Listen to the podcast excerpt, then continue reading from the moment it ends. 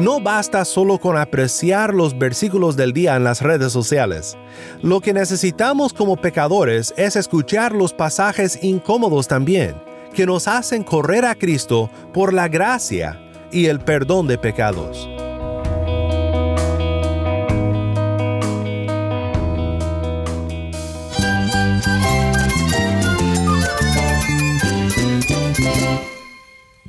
Cristo es mi todo. Cristo es el Rey del universo, es quien guía nuestras vidas. Él es grande y amoroso. Él es real. Solamente Jesucristo es nuestro Señor y Salvador.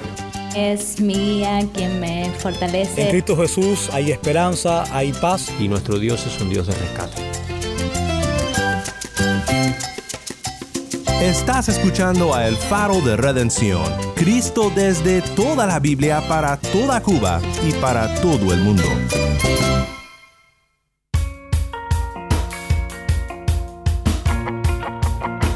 Hola, mi nombre es Daniel Warren, gracias por acompañarme aquí en El Faro. Hoy seguimos con nuestra serie titulada Extraordinaria Gracia por Medios Ordinarios.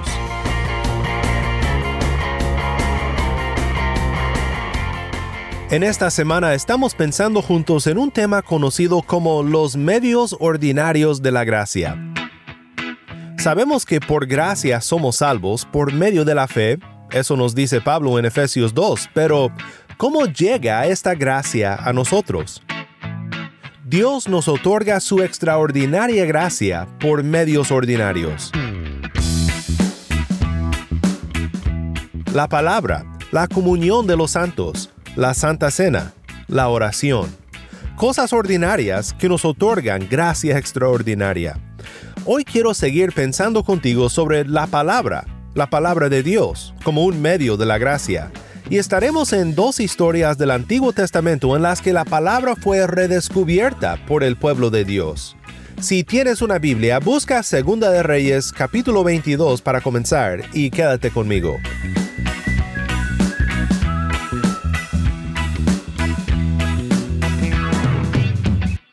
El faro de redención comienza con Tu palabra, canta para su gloria.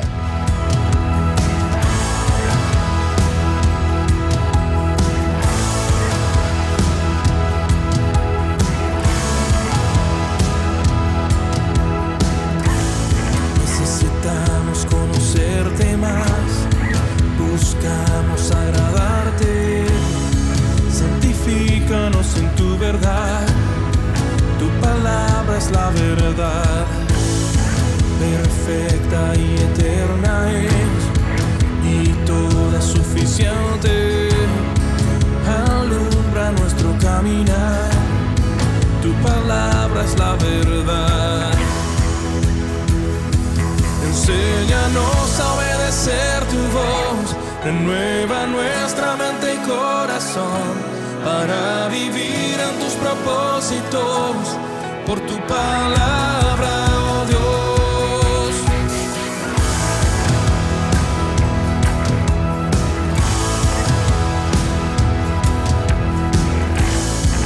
Infalible y poderosa penetra el duro corazón, sobre todo prevalecerá, tu palabra es la verdad.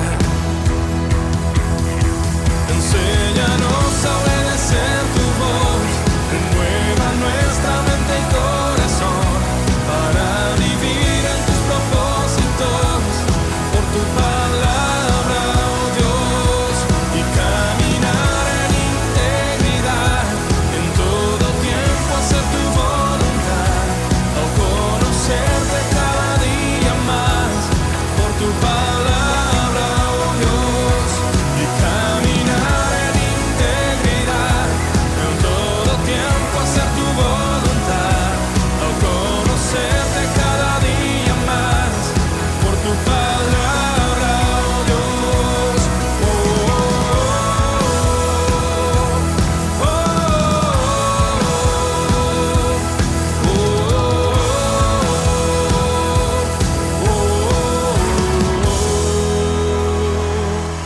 Fue Tu Palabra, canta para su gloria. Mi nombre es Daniel Warren y esto es El Faro de Redención. Cristo desde toda la Biblia para toda Cuba y para todo el mundo.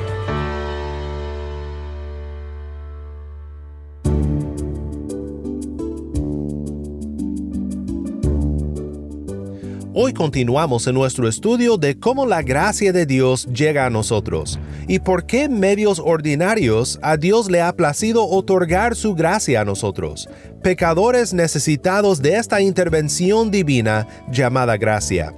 Nuestro punto de partida para esta serie es Hechos 2.42 un texto que describe cómo los creyentes después del día de Pentecostés adoraban al Señor en sus reuniones como iglesia. Dice, y se dedicaban continuamente a las enseñanzas de los apóstoles, a la comunión, al partimiento del pan y a la oración. Nos enfocamos ayer y hoy también en este primer medio de gracia, las enseñanzas de los apóstoles. Ayer demostramos cómo la palabra debe de describirse como un medio de la gracia, porque es por ella que el Espíritu de Dios nos salva y nos santifica. Hoy quiero pensar contigo en dos ocasiones en el Antiguo Testamento cuando la palabra fue perdida de la conciencia del pueblo de Dios y el efecto que tuvo al ser redescubierta y proclamada de nuevo en la presencia del pueblo. La primera historia viene de 2 de Reyes 22 y comienza de la siguiente manera. Osías tenía ocho años cuando comenzó a reinar y reinó 31 años en Jerusalén. El nombre de su madre era Gedida, hija de Adaía de Buscat. Hizo lo recto ante los ojos del Señor y anduvo en todo el camino de su padre David.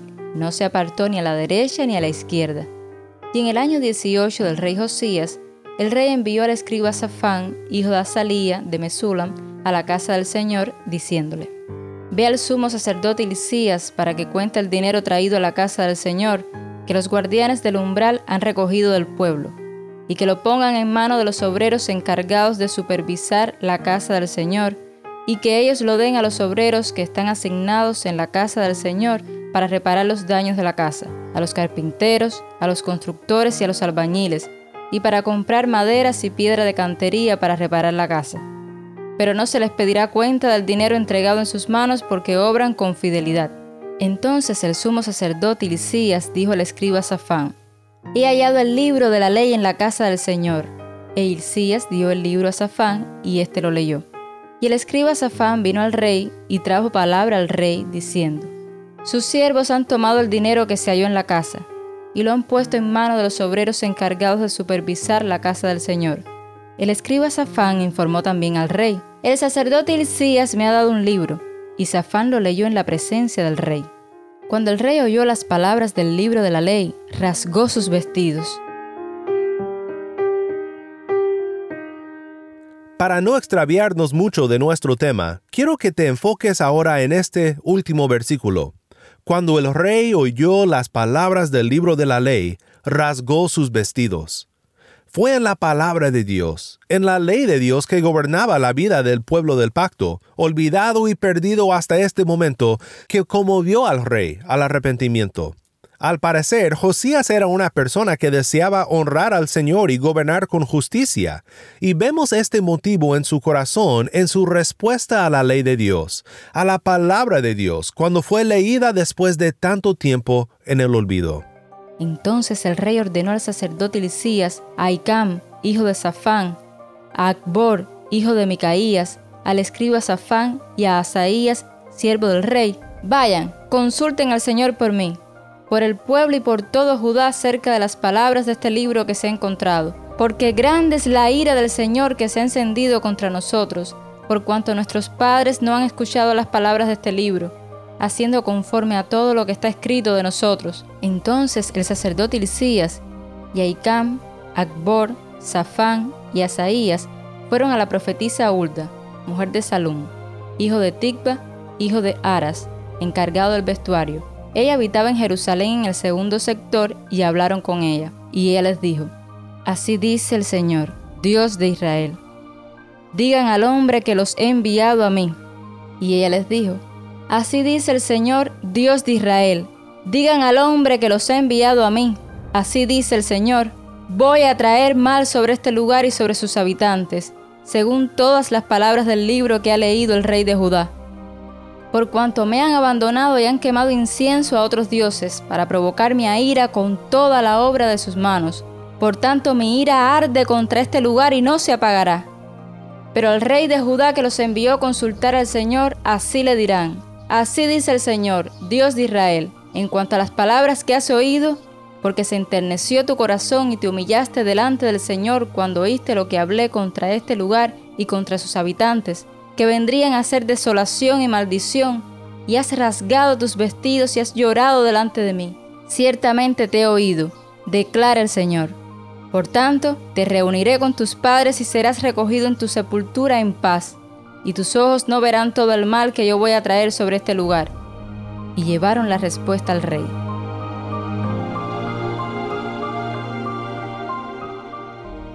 Josías buscó a Dios por medio de su profeta y lo que encontró fue que aunque juicio vendría sobre el pueblo por su abandono de la ley del pacto, Dios bendeciría a su humildad con paciencia. Juicio vendría, pero no ahora. Vemos lo mucho que puede alejarse el pueblo de Dios cuando se olvida de la palabra por la cual Dios fortalece a su pueblo con gracia para obedecerle en todo. Pero también vemos la paciencia de Dios y la necesidad de recibir con humildad su palabra, poniéndonos debajo de ella como nuestra última autoridad. El pueblo renovó su compromiso al pacto, y a continuación en la historia, aunque no leeremos toda la historia ahora, Josías empieza a reformar la adoración del pueblo según la palabra de Dios. Entonces el rey mandó reunir con él a todos los ancianos de Judá y Jerusalén y el rey subió a la casa del Señor, y con él todos los hombres de Judá, todos los habitantes de Jerusalén, los sacerdotes, los profetas y todo el pueblo, desde el menor hasta el mayor, y leyó en su presencia todas las palabras del libro del pacto que había sido hallado en la casa del Señor. Después el rey se puso en pie junto a la columna e hizo pacto delante del Señor de andar en pos del Señor y de guardar sus mandamientos, sus testimonios y sus estatutos con todo su corazón y con toda su alma, para cumplir las palabras de este pacto escritas en el libro. Y todo el pueblo confirmó el pacto.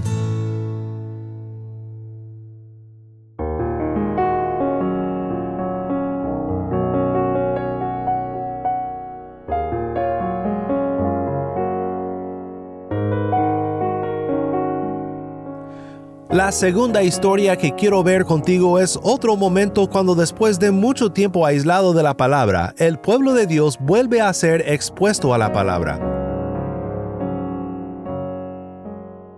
Como sabes, si has leído con cuidado el Antiguo Testamento, llegó un momento en que por descuidar la palabra de Dios y rebelarse contra lo que Dios claramente exigía en su ley, tanto el reino del norte Israel y también el reino del sur Judá fueron exiliados. Israel fue llevado a Siria y jamás regresó a la tierra prometida.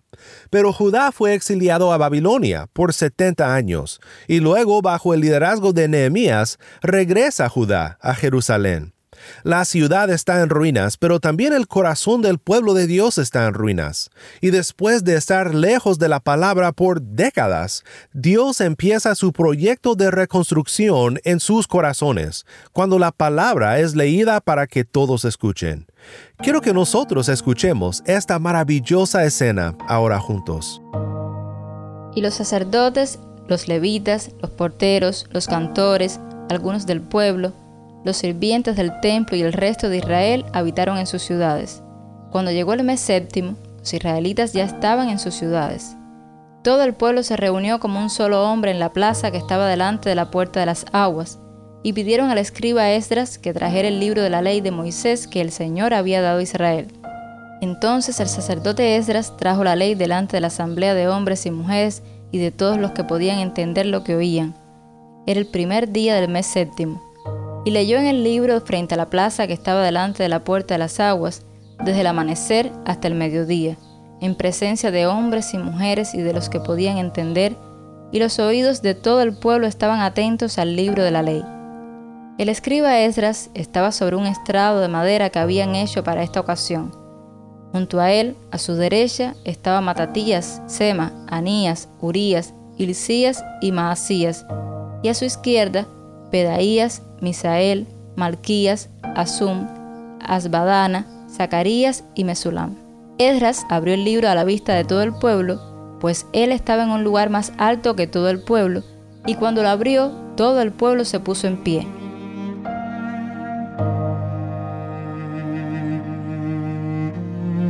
Entonces Esdras bendijo al Señor, el gran Dios, y todo el pueblo respondió, Amén, amén, mientras alzaban las manos. Después se postraron y adoraron al Señor rostro en tierra. También Jesúa, Bani, Serebías, Jamín, Acub, Sabetai, Odías, Maasías, Kelita, Azarías, Josabet, Anán, Pelaías y los levitas explicaban la ley al pueblo mientras el pueblo permanecía en su lugar. Y leyeron el libro de la ley de Dios, interpretándolo y dándole el sentido para que entendieran la lectura. Entonces Nehemías, que era el gobernador, y Esdras, el sacerdote y escriba, y los levitas que enseñaban al pueblo, dijeron a todo el pueblo, Este día es santo para el Señor su Dios, no se entristezcan ni lloren, porque todo el pueblo lloraba al oír las palabras de la ley. También les dijo, Vayan, coman de la grasa, beban de lo dulce, y manden raciones a los que no tienen nada preparado, porque este día es santo para nuestro Señor. No se entristezcan, porque la alegría del Señor es la fortaleza de ustedes. Los levitas calmaron a todo el pueblo diciéndole, Callen, porque el día es santo, no se entristezcan. Entonces todo el pueblo se fue a comer, a beber, a mandar porciones y a celebrar una gran fiesta, porque comprendieron las palabras que les habían enseñado.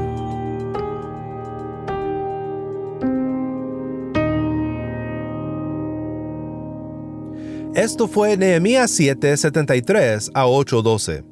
Quiero que notes algunas cosas de esta historia que acabamos de escuchar. Primero, notemos el respeto que el pueblo de Dios debe de tener por la palabra de Dios. Dice el versículo 5, Esdras abrió el libro a la vista de todo el pueblo, pues él estaba en un lugar más alto que todo el pueblo, y cuando lo abrió, todo el pueblo se puso en pie. Y no solo se puso en pie, sino todo el pueblo se puso de pie hasta que terminó la lectura. Y la lectura duró, según el versículo 3, desde el amanecer hasta mediodía, lo que serían alrededor de seis horas. Esto sí que muestra un gran aprecio y respeto por la palabra de parte del pueblo, un pueblo que por tanto tiempo se había extraviado de la palabra, y que ahora extrañaba poder escucharla. No estoy diciendo que tenemos que ponernos de pie seis horas para mostrar que valoramos la palabra, pero déjame preguntarte a ti, ¿valoras la palabra de Dios tanto como las personas que vemos en esta historia? Segundo, notemos quiénes estaban presentes para la lectura completa de la palabra de Dios. Hombres, mujeres, niños, todo el pueblo. La ley de Dios solía ser leída en el templo donde solo hombres podían escucharla, y luego enseñaban la palabra a sus familiares.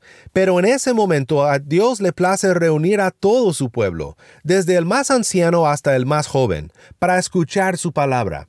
Este es un gran ejemplo para nosotros. Nosotros debemos de leer la Biblia por completo como pueblo reunido en la adoración, y también en nuestras casas debemos de guiar a nuestras familias a través de toda la Biblia, cuidadosamente enseñándola a nuestros hijos. Tercero, al escuchar toda la ley de Moisés, que consiste de Génesis, Éxodo, Levítico, Números, Deuteronomio, el pueblo fue expuesto a lugares muy incómodos de su historia y a leyes muy difíciles de escuchar porque sabían que habían pecado y desobedecido a Dios y a sus mandamientos. Aquí creo que los comentarios de J.C. Ryle nos exhortan de una manera muy relevante cuando Ryle dice, lee la Biblia en forma sistemática y completa usted no tiene derecho de leer solo sus pasajes favoritos. Es decir, no basta solo con apreciar los versículos del día en las redes sociales. Lo que necesitamos como pecadores es escuchar los pasajes incómodos también, que nos hacen correr a Cristo por la gracia y el perdón de pecados. También notaron el efecto que tuvo la palabra en ellos y también lo que los líderes dijeron respecto a eso. El primer impulso del pueblo fue entristecerse, porque estaban convencidos de sus pecados. Este es el efecto que la ley de Dios debe de tener en nosotros. Dijo el salmista en el Salmo 119, 136, Ríos de lágrimas vierten mis ojos, porque ellos no guardan tu ley. Nuestros ojos deben llenarse de lágrimas al ver cuando personas descuidan la santidad, y no solo porque otros no obedecen al Señor, sino porque nosotros no lo hemos hecho tampoco. Pero en el mismo momento que la ley los confronta con sus pecados y todo el pueblo llora al oír las palabras de la ley, los líderes del pueblo declaran una palabra de gracia. Este día es santo para el Señor su Dios. No se entristezcan, ni lloren, y también vayan, coman de la grasa, beban de lo dulce, y manden raciones a los que no tienen nada preparado, porque este día es santo para nuestro Señor. No se entristezcan, porque la alegría del Señor es la fortaleza de ustedes. Este, mi hermano en Cristo, es el mensaje del Evangelio. El que no merece estar alegre puede gozarse en el Señor. El que no tiene nada preparado puede comer de la grasa y beber de lo dulce, porque hay perdón de pecados en Cristo. Y toda la palabra de Dios, cuando la leemos cuidadosamente y por completo, nos lleva a nuestro Redentor quiero terminar con los comentarios de una hermana en Cristo, Kathleen Nielsen, que comenta sobre lo que nosotros tenemos en la palabra de Cristo. Dice, los creyentes hoy en día recibimos este mismo libro, ahora completo, transmitido y preservado por el pueblo de Dios.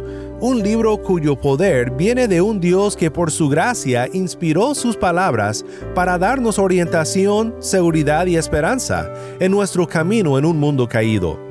En su palabra se nos da a conocer el carácter y también se nos da a conocer realmente al verbo hecho carne, aquel que era desde el principio, que fue prometido y que vino, según la palabra de Dios. Recibir su palabra, tanto su verbo escrito y también su verbo encarnado, nos lleva aún más que a Israel en Nehemías 8 a regocijarnos.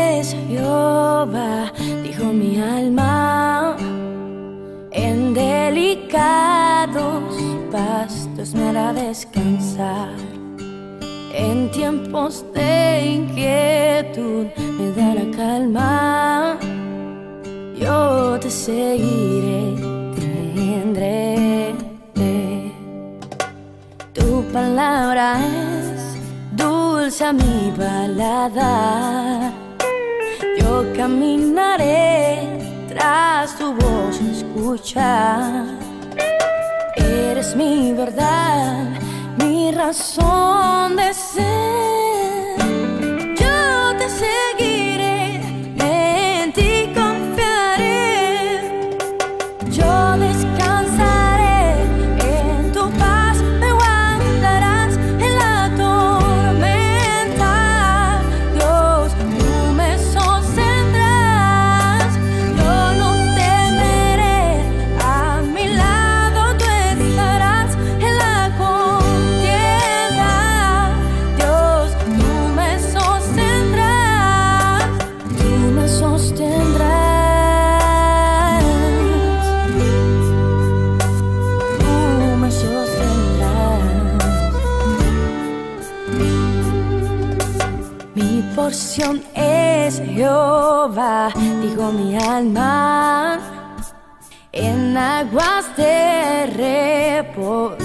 Pastorará.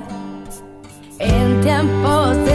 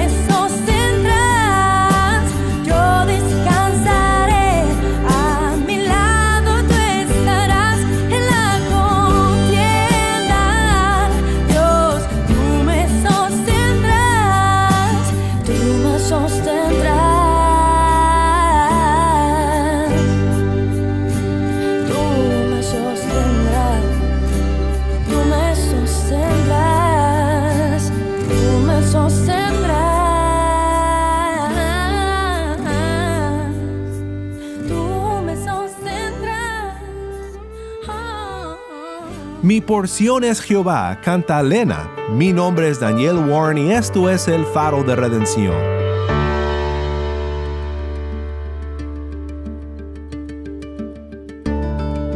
Oremos juntos para terminar. Padre Celestial, como tantas veces te lo decimos aquí en el faro, gracias por tu palabra. Gracias por estas dos historias que hemos estudiado hoy, que nos recuerdan de la gran importancia de tu palabra para tu pueblo. Y te pedimos que nunca seamos personas que se olviden de tu palabra, porque en ella encontramos a Cristo nuestro Redentor. En el nombre de Cristo oramos. Amén. Si estás en sintonía fuera de Cuba y deseas seguir escuchando contenido cubano como este, ora por nosotros y considera unirte con nosotros financieramente para seguir proveyendo este espacio para la voz del pueblo de Dios en Cuba. Para más información sobre el faro y sobre cómo puedes ayudar, visita nuestra página web elfaroderedencion.org. Nuevamente nuestra página web elfaroderedencion.org. ¿Tienes una historia que contarnos sobre cómo el faro de redención está impactando tu vida? Mándanos un correo electrónico a ministerio arroba elfaroderedencion.org ministerio arroba elfaroderedencion.org o si te es más fácil puedes enviarnos un mensaje en WhatsApp. Nuestro número es 1-786-373-4880. Nuevamente nuestro número de WhatsApp 1-786-373-4880. Y no olvides buscar el perfil del Faro de Redención en Facebook, Instagram y Twitter, donde encontrarás diariamente más recursos para animarte en tu fe. Mi nombre es Daniel Warren. Te invito a que me acompañes mañana en esta serie Extraordinaria Gracia por Medios Ordinarios. La luz de Cristo desde toda la Biblia para toda Cuba y para todo el mundo, aquí en el Faro de Redención.